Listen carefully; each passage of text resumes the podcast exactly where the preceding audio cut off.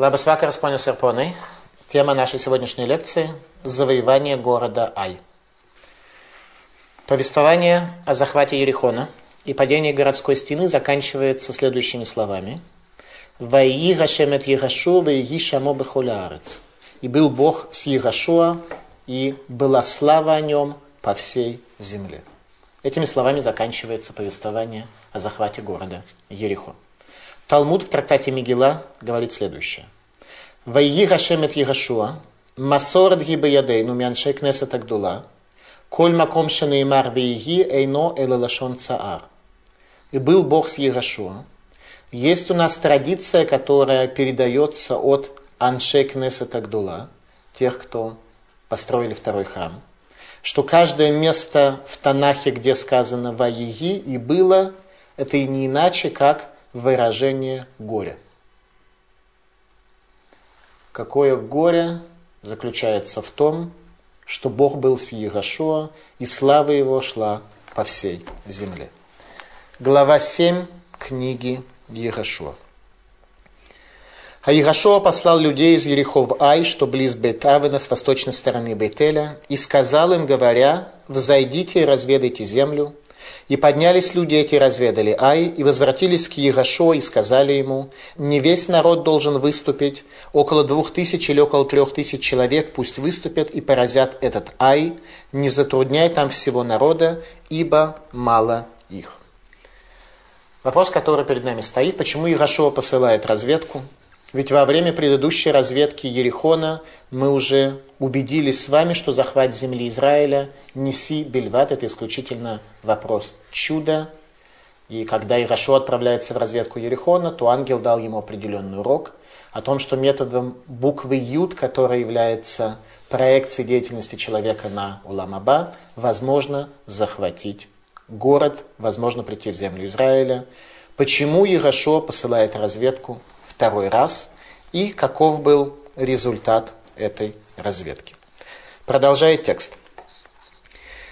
И выступило туда из народа около трех тысяч человек, то есть максимальное количество, которое было упомянуто разведкой. И обратились они в бегство от людей Ая, и убили из них люди Ая около 36 человек, и преследовали их от ворот до Шиварим и разбили их на спуске с горы, и растаяло сердце народа, и стало водой. И разодрал Игашу одежды свои, и пал лицом своим на землю перед ковчегом Господним до вечера. Он и старейшины Израиля возложили прах на голову свою, и сказал Игашуа, «Увы, Господи, для чего Ты перевел окончательно народ этот через Ярден, чтобы предать нас руке и морейцев, чтобы погубить нас? О, если бы мы решились остаться жить за Ярденом! Умоляю Тебя, Господи, что сказать мне после того, как Израиль обратил тыл врагам своим? Ведь услышат канонейцы и все жители земли окружат нас и истребят имя нашей земли. И что сделаешь ты имени твоему великому? В чем причина поражения? И после того поражения, которое произошло, почему Ирашо в состоянии отчаяния рвет одежды? Ведь на первый взгляд потеря 36 человек в большой войне – не является столь уж тяжелой, не является столь уж страшной. Ответом на это является то, что евреи всегда вели только неконвенциональные войны. И гибель даже одного человека свидетельствует о каком-то глобальном духовном сбое и полной невозможности продолжения пути. А когда сказано, что погибло около 36 человек, что имелось в виду? Сколько их было, 35 или 37? Что это за округление к 36 людям. Ваии Гашемет Егашуа, Ваии Шамо Бехолярец, Лашон Цаар. И был Бог с Егашуа, и слава его была по всей земле. Это выражение горя, как говорит нам Талмуд в трактате Мегила. Что же произошло в Ерихоне, и что привело к тому, что еврейский народ потерпел поражение? Первый стих, который мы с вами пока пропустили, говорит следующее – Сыны же Израиля совершили преступление и взяли из заклятого Яхан бен Карми бен Завди бен Зерах из колена Иуды, взял из заклятого и возгорелся гнев Господень на сынов Израиля. Оказывается, что был один человек, который нарушил херем Егошуа, нарушил запрет Егошуа взять что-то из имущество, которое принадлежало жителям Ерехона. И в результате этого закрывается та особая сията дешмая, то особая помощь с неба, которая была у евреев. И Всевышний выдвигает обвинение против всего Израиля из-за того, что один человек совершает грех, как то сказано в тексте. «И сказал Господь Иерошуа, встань, для чего ты пал на лицо твое? Согрешил Израиль и приступили завет мой, который я завещал им, и взяли из заклятого, и крали, и отрицали, и положили в вещи свои». Обратите внимание, так или иначе преступление совершает один человек. Но вина распространяется на весь Израиль и говорит, совершил Израиль преступление, приступили завет мой, который я завещал им. И в результате гибнет во время войны другой человек, а не Ахан, который взял из заклятого имущества в Ерехоне. Первый вопрос, на который нам нужно ответить, как устроена коллективная ответственность в Израиле и почему евреи связаны один с другим, почему другие несут ответственность, если кто-то совершает грех. Еврейский народ – это один человек, и болезнь одного органа приводит к болезни всего организма. Ибо первым шагом на пути завоевания земли Израиля, на пути завоевания Рацисраэль, сразу после пересечения реки Ярден, было, как мы с вами изучали, принятие благословений и проклятий на горе Иваль и горе Гризим. Там, возле города Шхем, еврейский народ разделился на две группы по шесть колен. Одна встала на горе Иваль, другая на горе Гризим. И там были прочтены те слова Торы, которые говорили про благословение и про проклятие. И там, в этом месте, оказалось, что еврейский народ несет ответственность один за другого. Это был самый первый день вступления еврейского народа в землю Израиля. И тогда методом сокращения пространства и времени за один день пути еврейский народ прошел больше, чем 60 миль. Мы задавали с вами вопрос, когда мы изучали, в чем была потребность подобного рода пути и в чем была потребность подобного рода чуде. Оказывается, для того, чтобы принять на себя ответственность друг за друга, с тем, чтобы начать путь нашего народа. Оттуда с горы Иваль, с горы Горизим возникло понятие «Коль Исраэль аревим зе лазе» Весь Израиль ответственен один за другого. Равмойша Шапира на конференции раввинов Европе в Праге, которая недавно произошла, объяснила несостоятельность понятия кирув рахуким, которым обычно пользуются всевозможные махеры – Кирув Рахуким – это приближение отдаленных. Говорит Рамой Шапира, что в Торе мы нигде не нашли подобного рода концепции, что еврей, который далек от соблюдения Тора, он отдаленный, а его нужно, соответственно, приближать. Суть связи между людьми, которые больше знают Тору, больше исполняют, и теми людьми, которые недостаточно это знают, это арывут, это связь. Причем арывут – связь взаимная ответственность, она делится на две части. У нее есть два типа. Как мы знаем в финансовых вопросах, тоже есть понятие АРФ, понятие гаранта. Так вот, в Талмуде сказано «Эйн нифраи мин гарев тхила», что изначально не обращаются за выплатой долга к гаранту. Обращаются к должнику, если он не в состоянии выплатить, тогда обращаются к гаранту. Но все это в ситуации, если это гарант на оплату. Есть понятие ареф каблан, тот гарант, который является гарантом по отношению к самой сути долга.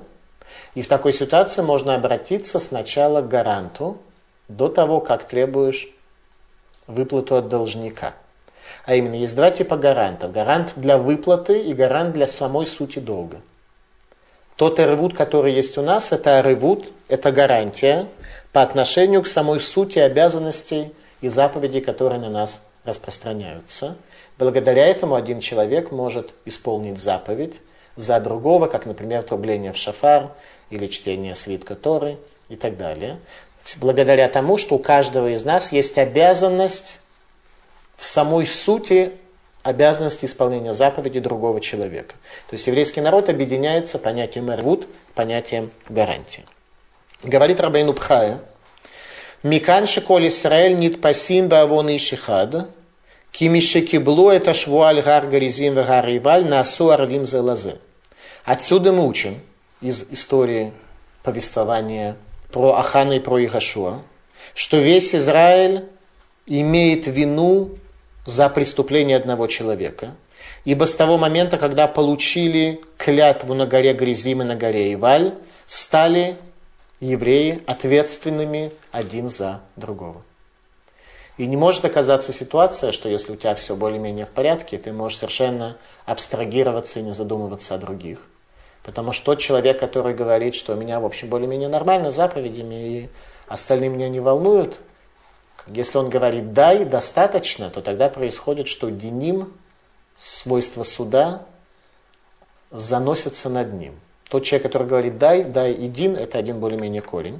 Свойство суда по отношению к этому человеку обостряется, и, не дай бог, его могут ожидать в этом мире большие неприятности. Это то, что сказал Равмойши Шапира на конференции раввинов Европы.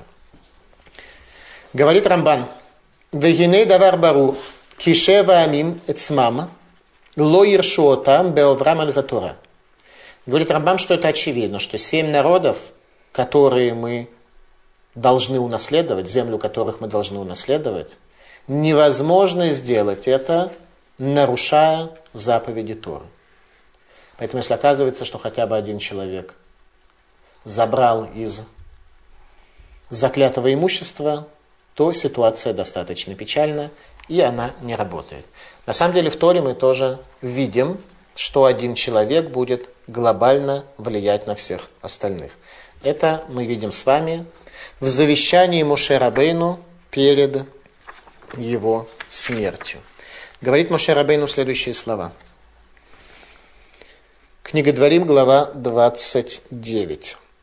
Вы же знаете, как жили мы в земле египетской, и как проходили мы среди народов, через которых вы прошли. И вы видели мерзости их и кумиров их из дерева и камня, серебра и золота, которые у них. То есть видели вы у народов мира, что по большому счету завидовать нечему. Изделия из дерева и камня. Может быть, есть среди вас мужчина или женщина, или семейство, или колено, сердце которого отвращается ныне от Господа нашего, чтобы идти служить божествам тех народов.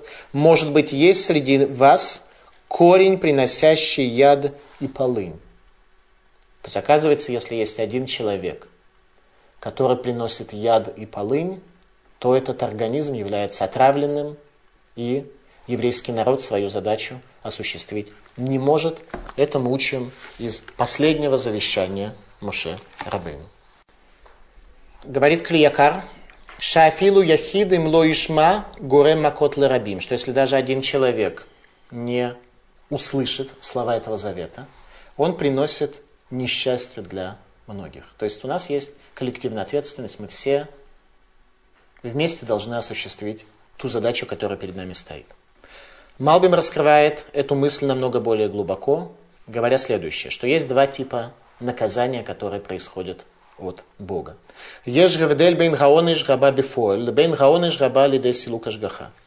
Есть разница между наказанием, которое наступает физически, а есть разница по отношению к наказанию, которое возникает из-за пропажи божественного присутствия пропажа божественного присутствия. Это и есть то, что сделал Ахан своим поступком, когда он взял из заклятого. Говорит Эми Кадавар, Ахан привел к силук шхинами Израиль. Ахан привел к тому, что пропала шхина, пропало божественное присутствие в Израиле, когда он нарушил декрет Ехашуа. Кто погиб при осаде города Ай, как мы с вами читали, около 36 человек. Если было сказано около 36 тысяч человек, мы бы поняли, что нужно округлить какое-то число немножко больше или немножко меньше. А около 36 это сколько? 35 или 37? Талмуд в трактате Баба Басар говорит, Кешлушим вешеш иш, зе яир бен минашеш шакульки рубашель сангедрин. около 36 человек, это на самом деле погиб всего один человек. Это был Яир бен Минаше, Яир сын Минаше, сын Юсефа, который по своему значению был равен большей части Сангедрина. Погиб руководитель Сангедрина из всех людей, которые пошли на захват города Ай. И стало понятно, что дальше пути нет, что что-то глобальное произошло в еврейском народе. Об этом рвет Ерошу одежды в трауре и в отчаянии, понимая, что дальше путь закрыт, и дальше захватить землю Израиля будет невозможно. Погибло около 36 человек. Яир бен Минаше. Образ Ахана, который взял из заклятого имущества, что такое заклятое имущество, на которое был наложен херем, запрет взять что бы то ни было из ерихонских трофеев. Согрешил Израиль, и приступили завет мой, который я завещал им, взяли из заклятого и крали, и отрицали, и положили вещи свои.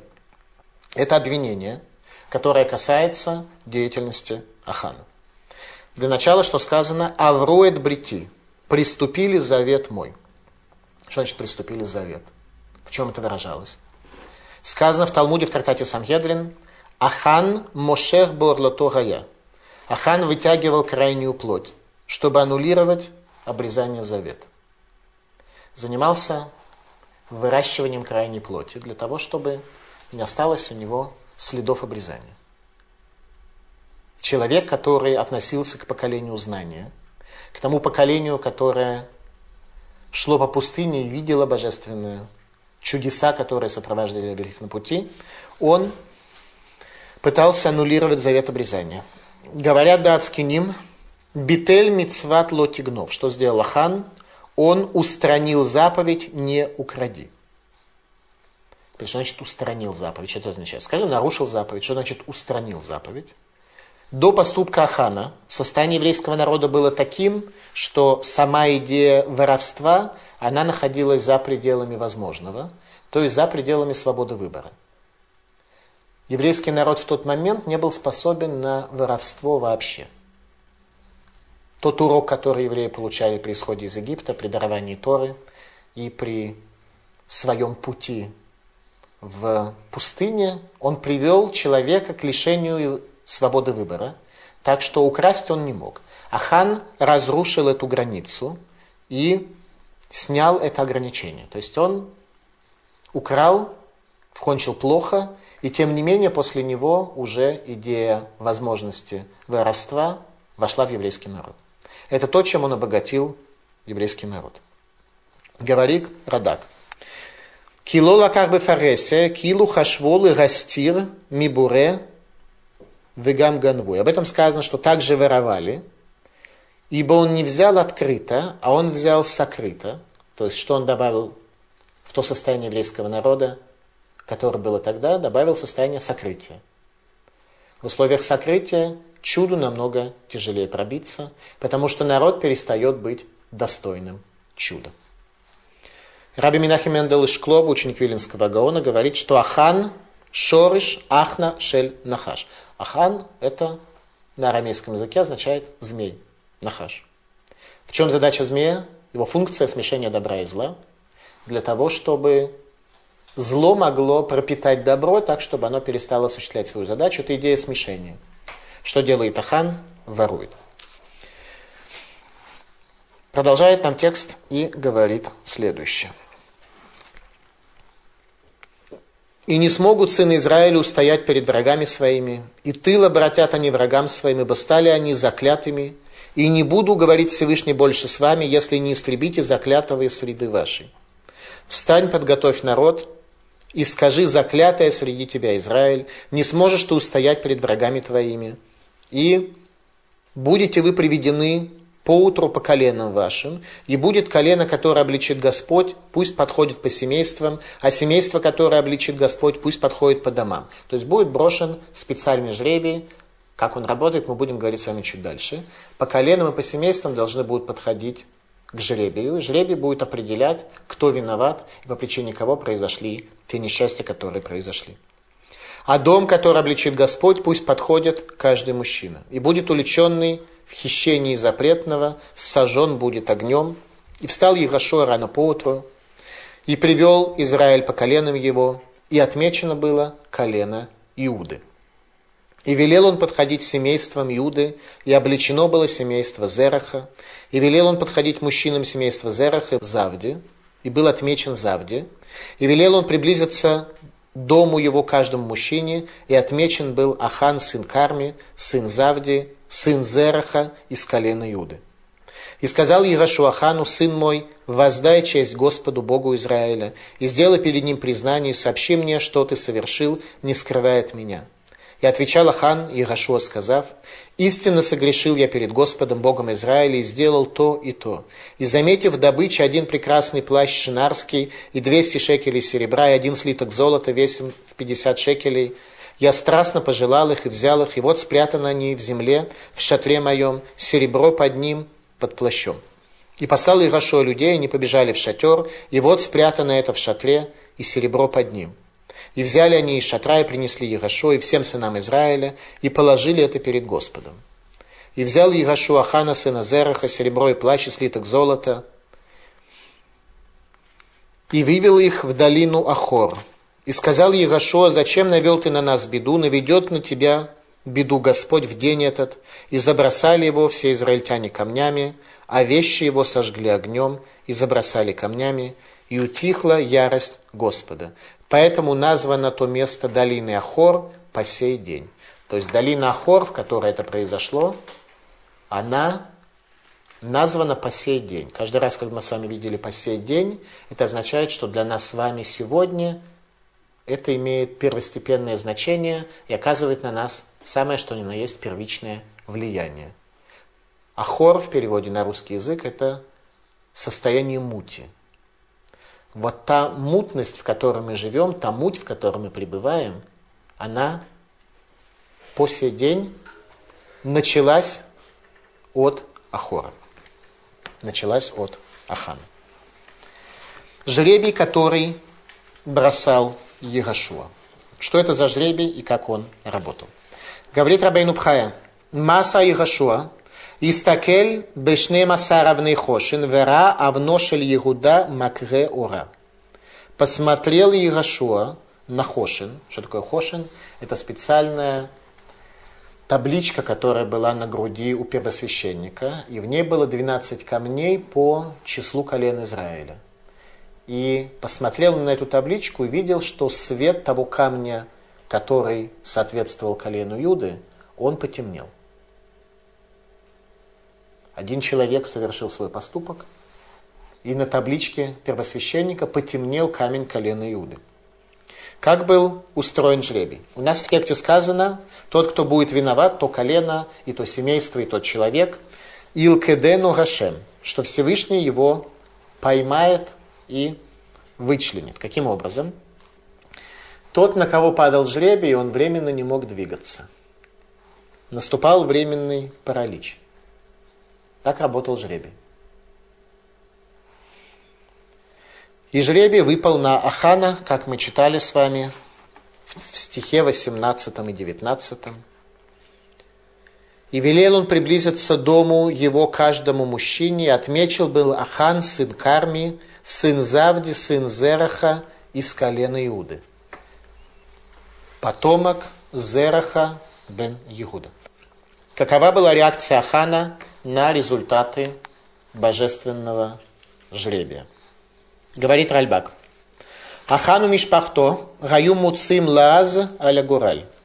Ахан и семья его начали рассказывать злое, насмехаться над жребием. Когда паралич оставил, начали зло рассказывать.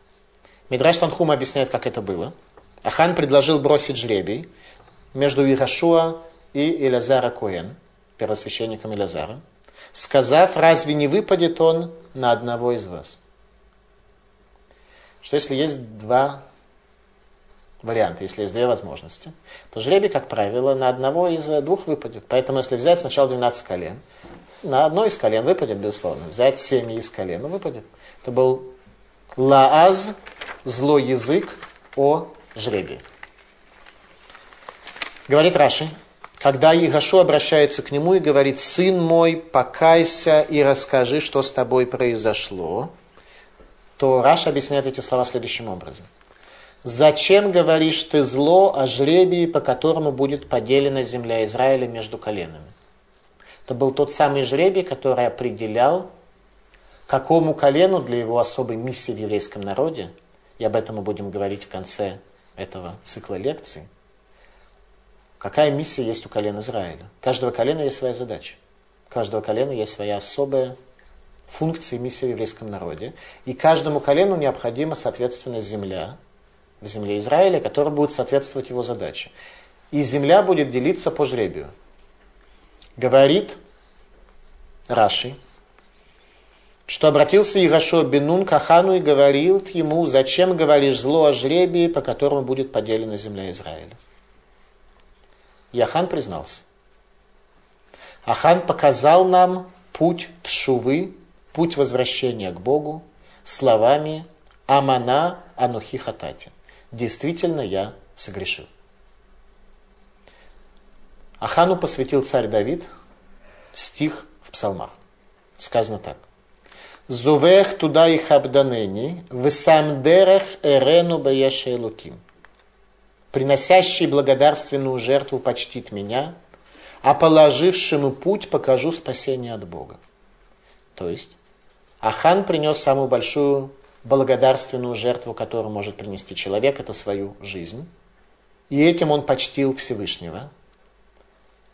А положившему путь, проложившему путь, покажу спасение от Бога. Он проложил путь шувы. То есть мы с вами, если мы собираемся делать шуву, возвращаться к Богу и к его заповедям, то Ахан проложил путь шувы. Илкут Шимони, Мидраш Илкут Шимони говорит следующее. Зувех туда их абданени, тот, кто приносит жертву благодарности, почтит меня. Зеахан шезавахат яцро туда. Это Ахан, который принес жертву свое злое начало в благодарности. В сам дерех и положил путь, и проложил путь. Шегера дерех лошавим. Он показал путь возвращающимся.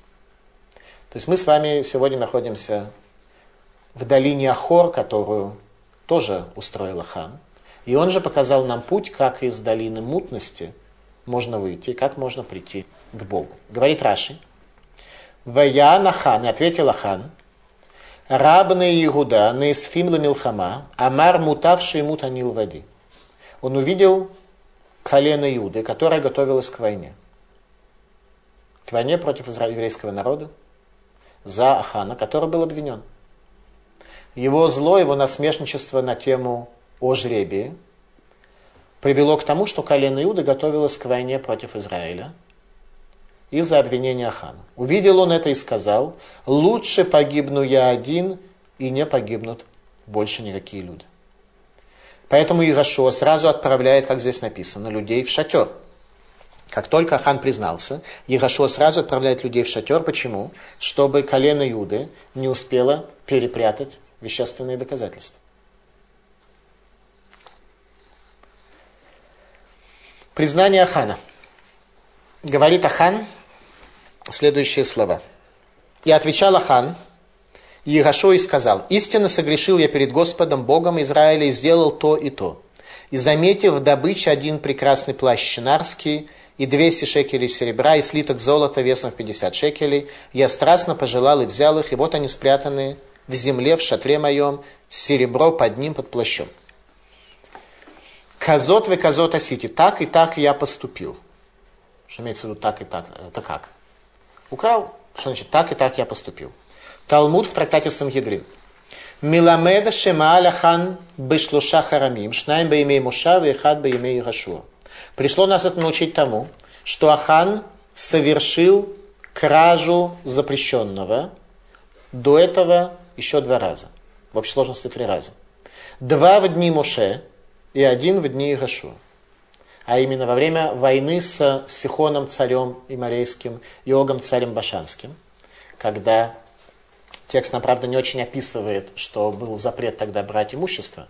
Тем не менее, отсюда мы видим, а хан умудрился там тоже что-то прикарманить немножко, так чтобы не пропадало царское имущество.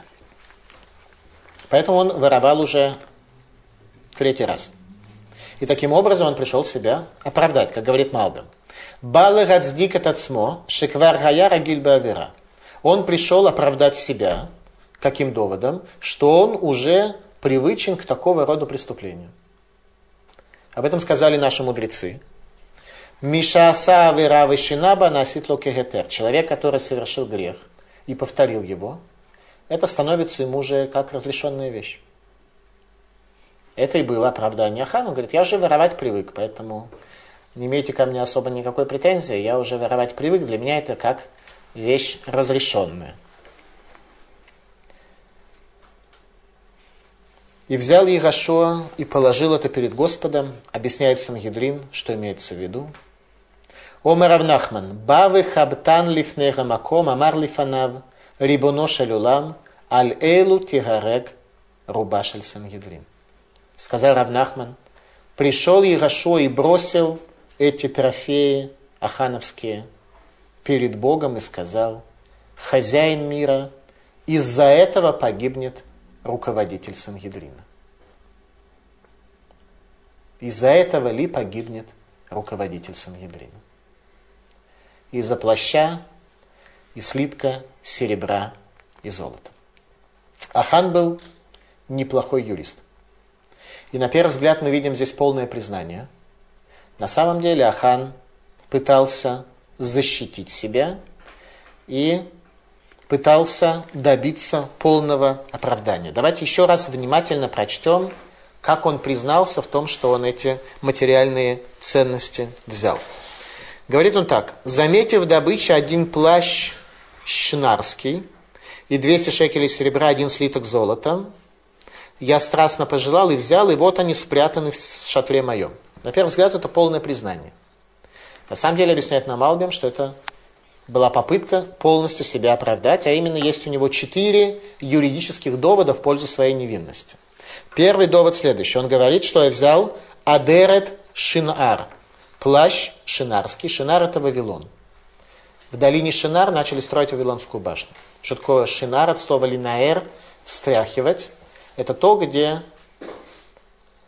люди находятся в состоянии встряски, то есть неустойчивости, не какого-то порядка духовного, а в состоянии встряски, в состоянии отсутствия порядка. Первый довод э, Ахана был следующий, что на вавилонский плащ не распространяется запрет Ирашуа, ибо плащ не из Ерехо. Что запретил взять Ирашуа? Запретил взять ерехонскую добычу. То, что относится к ерехонскому идолопоклонству. А это плащ импортный, на импортный плащ из Вавилона запрет не распространяется.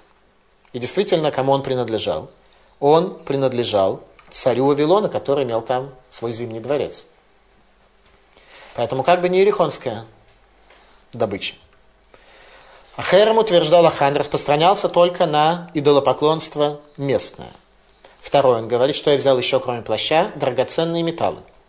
Теперь драгоценные металлы, на них тоже не был наложен херем, ибо Кодыш гулы рашем, от рашем яво. Об этом было сказано, что все металлы, которые найдете, будут они кодыш лы рашем, святые для Бога, и в хранилище храмовое войдут.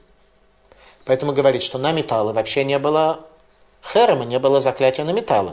Единственная статья, по которой меня можно судить, это использование храмового имущества в личных целях, за что не положена смертная казнь. Это совершенно другая статья преступления. Третий довод.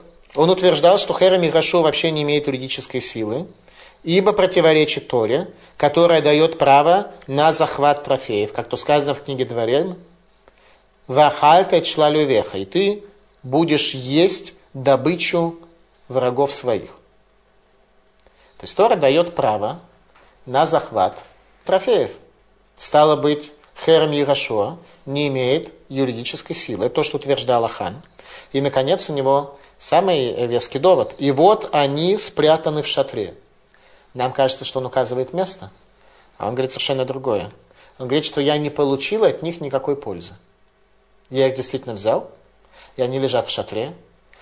И нарушение запрета заклятия и херема, оно наступает только с того момента, утверждал Ахан, когда человек получает какую-то пользу от взятого им имущества. А я никакой пользы не получил, стало быть, нет статьи преступления.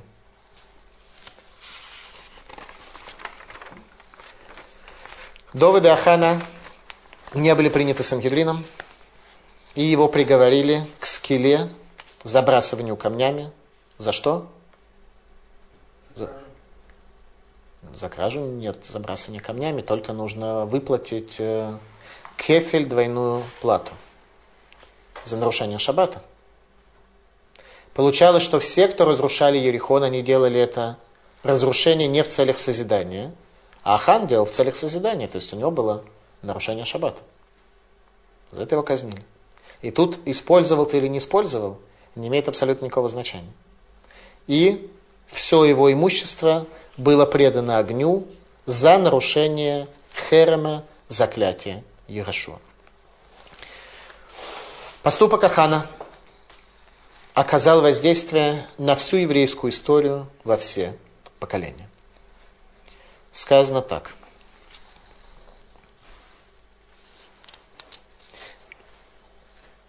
И возвели над ним большую груду камней до сего дня, поэтому названо то место долины Ахор по сей день.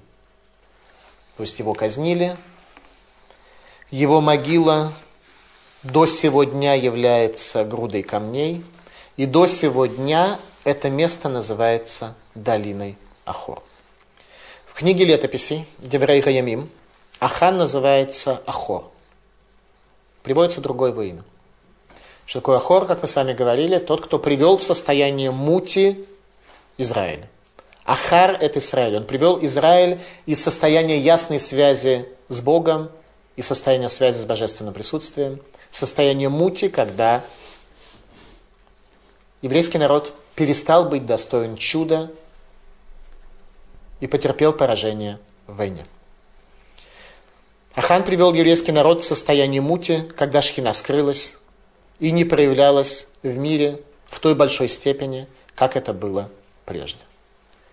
Об этом говорит пророк Гушея, последний пророк десяти колен, которые пропали в Израиле. Он говорит следующие слова. «Вы натати эми кахор лепетах тика. И дам я вам долину Ахор, долину Мути, лепетах тиква в качестве ворот надежды. То есть ворота надежды, они и появятся из Эмик Ахор, из долины Мути. Говорит Раши, Шемитоху танцарот титен лев лишмоа лашув элай. Что от тех несчастий, которые это состояние мути приведет, ты сердце свое направишь к тому, чтобы вернуться ко мне. Добавляет Малвим, говорит, когда все это будет, Беахрита Ямим в конце дней. Лишь в конце дней мы сможем от этой мути, которую положила хан, прийти в состояние врат надежды, когда надежда приведет нас к чему-то ясному. Говорит Мигале Амукот, Ахан сказал вторую часть Алейну. Что значит Ахан проложил путь для Чувы? У нас есть молитва Алейну Лишабех, которую мы говорим в самом конце молитвы. Первую ее часть сказал Йеошуа, когда захватывали Ерихо. Вторую часть перед смертью сказал Ахан. И мы с вами ежедневно, до сих пор не все знали об этом, произносим слова Ахана в самом конце любой молитвы. Что он говорит? על כן נקווה לך השם אלוקינו לראות מהרה בתפארת עוזך. И поэтому, надеюсь, я על כן נקווה начинается. Что такое על כן נקווה? Айн, нун, ахан. Это аббревиатура его имени, алькен никаве. Поэтому надеюсь увидеть в скорости красоту силы твоей. Именно красота силы Бога пропала после поступка Ахана, когда мир стал мутным. В мутном мире не может проявиться красота божественной силы, и мы находимся в изгнании. Мы находимся в состоянии, когда этот мир, все четыре материальные составляющие, они все взбудоражены, не находятся в гармонии, а взаимно противоречат друг другу и приводят мир в состояние кривизны. Ахан оказал воздействие на всю еврейскую историю в целом и конкретно на два аспекта. Первый аспект, что Иерусалимский храм был разрушен Вавилоном, поскольку он взял вавилонский плащ. Мы увидим с вами дальше, как это связано. И второй аспект, что царство колена Иудеи пошло по линии Переца, а не по линии Зераха. Тоже в дальнейшем увидим, что имеется в виду. Здесь все связано. Один человек смог очень глобально повлиять на будущее развитие истории еврейского народа.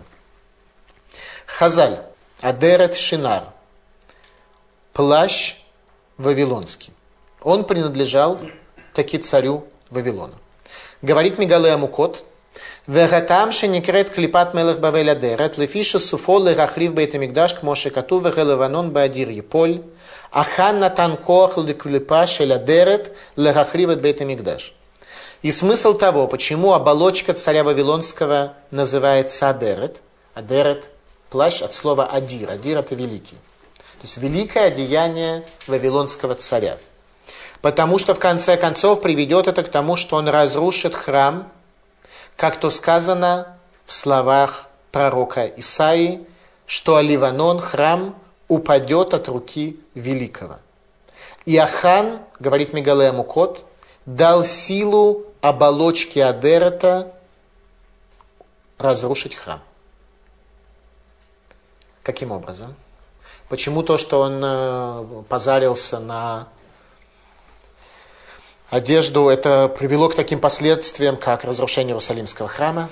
Суть Шинар и Бавель – это мутность и смешение. Что такое Бавель? В переводе на русский язык это смешивать. Шинар – встряхивать и тоже смешивать. Вся суть Вавилона – это смешение. Смешение культур, духовности, материи, философии, взглядов. Вавилон – это глобальное смешение. Ахан – Ахна – это змей. В чем задача змея? Смешение. Не случайно он сказал, что и возжелал я эту одежду. Зачем говорит возжелал? Скажи просто, видел ценные предметы, взял ценные предметы. Что значит он сильно возжелал? Змей желает Вавилонского. Тут ничего не поделаешь. Змей по определению желает Вавилонского. Суть змея – это смешение добра и зла. Суть змея – это внесение чуждых элементов пустыни народов, как говорит пророк Ихескель, в еврейский народ. Внесение чуждого. Это задача змея. Что у нас сказано в Торе? По законам земли египетской не ходите, по законам земли кананской не ходите. А как жить? Иначе как-то. Не так, как местные. Как же жить? Сказано у Богоим лоит хашев. И среди народов мы числиться не будем. Мы такой народ, который не должен числиться среди других народов. Итак, Ахан, возжелав Вавилонского, дал силу Вавилона быть той секирой в руках Бога, которая разрушит Иерусалимский храм. Благословение Якова колену Юды, Лоисур шевет ми Иуда не отойдет никогда скипетр от Иудеи. Царство будет по линии Иуды. Благословение Якова. У Иуды было двое сыновей, потомки которых оказали самое первичное влияние на весь еврейский народ, Перец и Зерах. Текст рассказывает нам о том, как они рождались. Как известно, Переца и Зераха родила Тамар, и при родах произошло следующее. И когда настало время родов ее, вот близнецы в утробе ее. И во время родов ее высунул один руку, и взяла повитуха и навязала ему на руку красную нить, сказав, «Этот вышел раньше». Но едва забрал он руку свою, как вышел брат его, и сказала она, что это ты прорвался на пролом, и наречено имя ему Перц. И потом вышел брат его, у которого на руке красная нить, и наречено ему имя Зерах. Возникает вопрос, зачем нам текст Торы? Пишет все эти детали. Какая разница, высунул он руку, не высовывал он руки, родился первым, вторым. Чему это нас пришло научить? Ни про кого детали рождения здесь не были сказаны до сих пор в Торе. Тора экономит нам э, и не говорит никогда ничего лишнего. Какая нам разница, высовывал он руку свою или не высовывал? Имеет ли это какое-то значение? Моше Рабейну перед смертью в словах благословения к колену Иуды пишет слова «Ядав рав ло». Руки его, я не знаю, как перевести эти слова, есть разные переводы, но это очень все, все очень непонятно. Это настолько каббалистическое благословение, что простого перевода нет. А, один из возможных переводов, что руки его должны быть ограничены, рав э, большие для него, что наоборот, как бы, что плохо, если эти руки не ограничены. Я не знаю, как это перевести. Я дав равло. Так или иначе, Моше Рабейну перед своей смертью в кратчайшем благословении колену Юда отмечает руку. Говорит Раши. Алиедо хуташини, что на руке у него, Зераха, который высунул руку первым, была червленная нить, соответственно Ахану, который нарушит декрет Егошуа. Все здесь связано. Царь Шломо, который был царем по линии Переца, того, кто родился первым.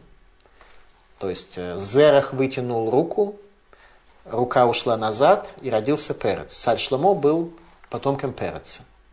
И он пишет слова, которые определяют суть Переца. Мелех бемишпат ямид эрец. Царь по закону установит землю. По закону. Когда рука не прорывается вне закона. Это то, что пишет царь Шломо, о сути царства, которое идет по линии Переца. Клиякар. Из-за греха Ахана царство колена Иуда не пошло по линии Зераха. Царство должно было идти по линии Зераха. Он прорывается, Зерах прорывается, его рука идет вперед. Если бы не Ахан, то царство колена Иуда шло бы по линии Зераха. Из Ахана по линии Переца. Солнце, что такое зерах? Лизроах на иврите это светить солнцу. Зерах обладает небывалой силой свечения, свечение без ограничения, а перец это прорыв. Это прорыв и остановка. Что такое прорыв? Это луна, лунный свет. Поэтому царство колена Иуды, лунный свет, оно как луна, царство колена Иуды, от царя э, Давида до конца храма было 15 поколений. От Авраама до царя Шломо еще 15 поколений. То есть 30 поколений было все царство, царство дома Давида, пока оно не пропало. Лунный цикл. Пока не был разрушен храм. Об этом и спрашивал царь Шауль после победы царя Давида над Голиафом. Чей сын этот юноша? Помните, он спрашивал? Что он имел в виду? Перец или Зерах? Теперь Танах в других местах становится для нас немножко более понятным. Он спрашивал, чей сын? Царь Давид, Перец или Зерах? Тот сказал, не знаю. Итак, из Ахана царство пошло по линии Переца, а не по линии Зераха. Жертвенник Авраама –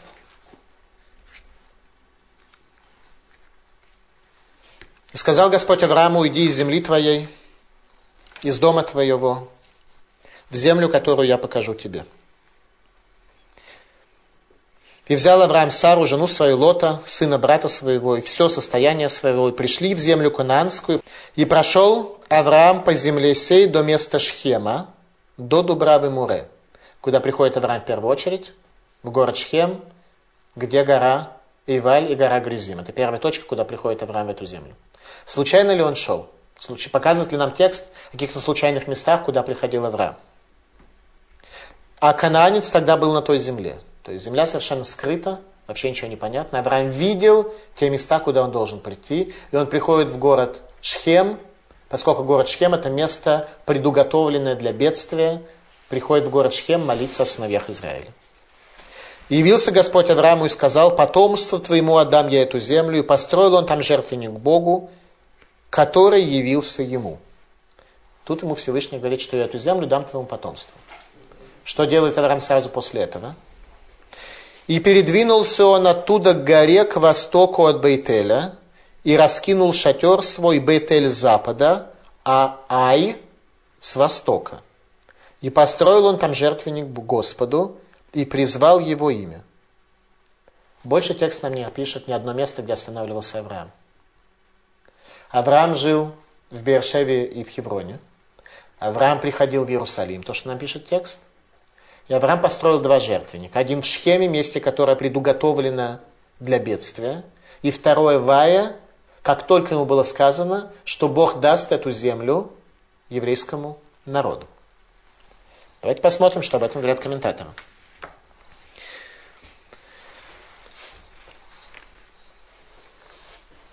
Посещение Ая, говорят комментаторы, было связано с обещанием Всевышнего «Потомству твоему передам я эту землю». Говорит Илкут Шимони. «Имло егдим Авраам Авину тфила бейн бейт эль ле ай, ло нишар ми Исраэль сариду палит». Говорит Илкут Шимони, Мидраш Илкут Шимони. «Если бы не опередил Авраам Авину своей молитвой при строительстве жертвенника между Бейтелем и Аем, то тогда не осталось бы от Израиля никакого остатка. Жители Ая нанесли бы нам такое поражение, что от нас бы ничего не осталось. Говорит мораль из Праги. Гералу акодыш бергух это хан, шилой плумигем иш зулата лидеахан. Что Всевышний там в Ае показал ему видение, в котором он увидел, что единственные из его потомков, которые погибнут при захвате земли Израиля, будут те, кто погибнут по причине Ахана. Это произойдет в Вае. Там Авраам строит жертвенник. Немножко как учится Тору. Насколько здесь все связано, насколько здесь все непросто. Немножко это показывает нам видение мира нашими працами,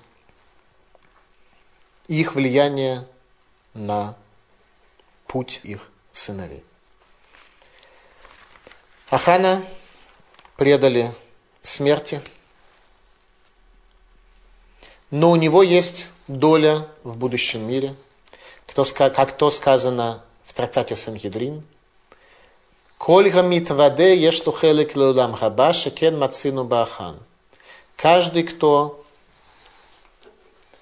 осуществляет видуй, покаяние перед своей смертью, есть у него доля в будущем мире, ибо так мы находим по отношению к Ахану, где мы находим, что Ахану есть доля в будущем мире.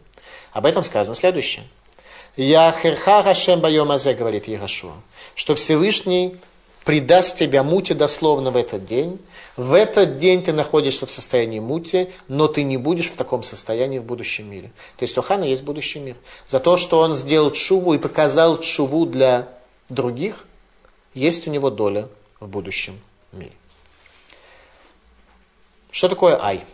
Что это за особая точка Ай, где все это произошло? Маленький город. Слабая армия, которая в этом городе была. И после того, как Иерошуа э, понял, в чем заключается вина и в чем заключается проблема, он посылает армию, которая уже приходит с большими и сложными стратегическими путями, Э, евреи подходят к Каю, начинают отступать и убегают, и остается западня, все жители Ая снова преследуют евреев, те, кто были в западне, выходят, захватывают город, подвергают его огню, разрушают, после этого убегающие разворачиваются. Потребовалась уже совершенно другая стратегия для того, чтобы захватить город. Почему? То чудо, которое было при падении Рихонских стен, оно здесь не повторилось. Это состояние мути. Там, где муть, там требуется уже участие человека, там Бог скрывается и не показывает себя. И сказано, что этот город Тай, после того, как его захватили, остался грудой развалин до сегодня. Комментатор הכתב והקבלה, который был раввином Кёнигсберга, раввином Калининграда, из учеников учеников Виленского Гаона, пишет следующее, что город Гаай начинается с буквы Гей. Гей это артикль, определенный артикль, да? Это единственный случай, где географическое название или имя имеет артикль. Почему это так? И говоришь, на самом деле Ай это не название города, и не имя существительное, это прилагательное. Ай означает состояние разрухи. И об этом сказано, и будет он разрушен до сегодня. Вот в этом состоянии разрушенного города увидел его Авраам, когда он пришел в город Ай. И там он построил свой жертвенник для того, чтобы молиться о своих потомках. Ахан был заброшен камнями за нарушение шаббата. Его имущество было сожжено. Но Ахан имел еще одну возможность прожить свою жизнь иначе. И этой возможностью он не воспользовался второй раз.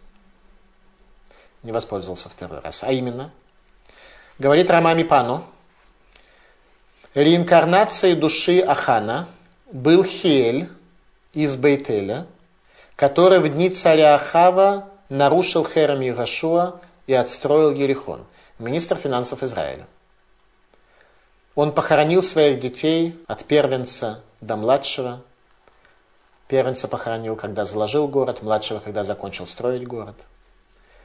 И он спрятался возле жертвенника пророка Ильягу на горе Кармель, чтобы поджечь жертву служителей Баля, чтобы подтусовать факты, и его ужалила змея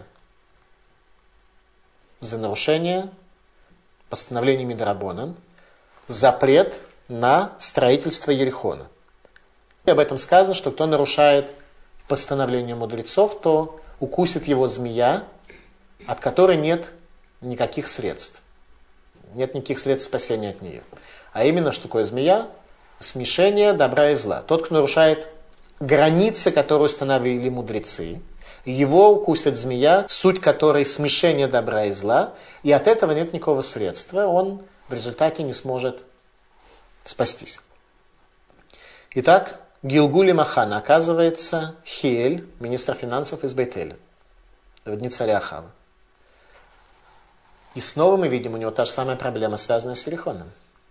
Жили несколько веков, ни у кого не было никаких проблем, и никто не хотел отстраивать Ерихо. И вдруг появляется Хиэль с идеей фикс. И говорит, я отстрою Ерихон, у него умирает ребенок. Он объясняет, что это не может быть с этим связано. Умирает второй, и так умирают все дети до конца. И тут приходит пророк Ильяру. Иногда, когда мы живем с вами в этой жизни, у нас есть какие-то трудности, которые на самом деле проистекают из предыдущих реинкарнаций, из предыдущих Гилгулей. И нам это нужно иметь в виду. Если есть что-то особое тяжелое у человека, ему нужно стараться каким-то образом это в себе сохранить и устоять перед этим. Если куда-то сильно тянет, может быть, это незавершенные архетипы прежнего Гилгуля. Спасибо за внимание. Пожалуйста, вопросы. Вопрос такой. Э, этому Аврааму было показано, что погибнут люди э, при взятии Ая, и виной тому будет Ахан. Так э, получается, что Ахан фатально уже был привязан к тому, что он должен совершить кражу, чтобы это все произошло. Как эта цепочка работает? Цепочка работает просто. Всевышний э, показал Аврааму, как оно будет в дальнейшем. И оно не могло не произойти. Но Ахан не был обязан взять это на себя. Было некое испытание возле Ерихона. Оказалось, что все устояли, а хан нет. Все выдержали и не присоединились к грабежу. Не присоединились к этому испытанию. А хан не устоял.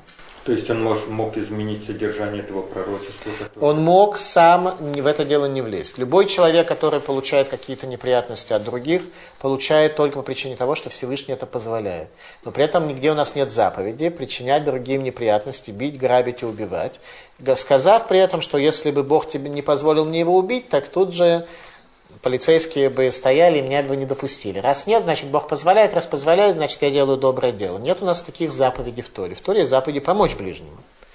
А быть проводником божественного наказания и воздаяния у нас таких заповедей нет. Поэтому Ахан добровольно возжелал, взял, привел к смешению. Это то, что показали Аврааму Вину. А в чем все-таки связь между одним человеком, 36, что он вот Почему 36 человек, что он был по своему значению как большая часть Сангедрина. В Сангедрине 71 человек, большая его часть это 36.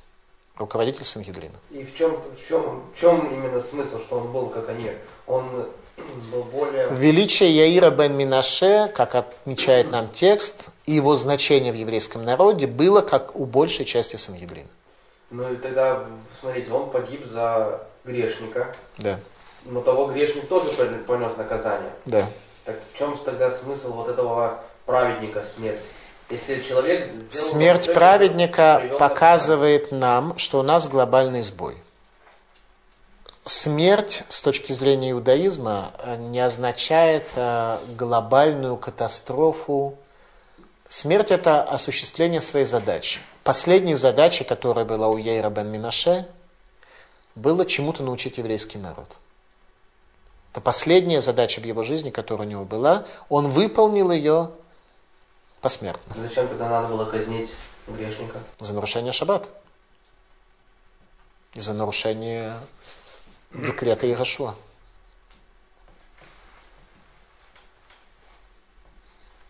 Можно ли как-то классифицировать все эти сложные связи внутри Танаха, смысловые связи?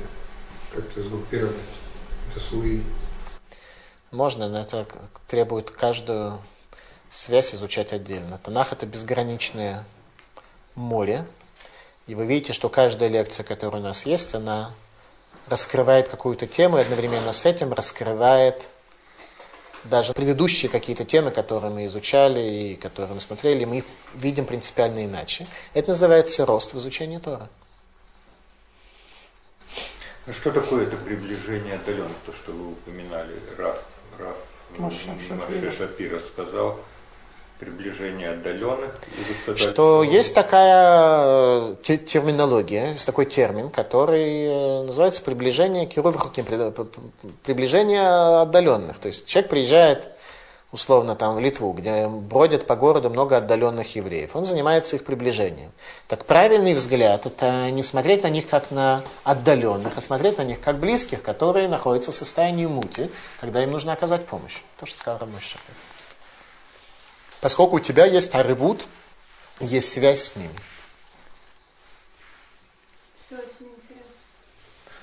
Это оценка, а не вопрос.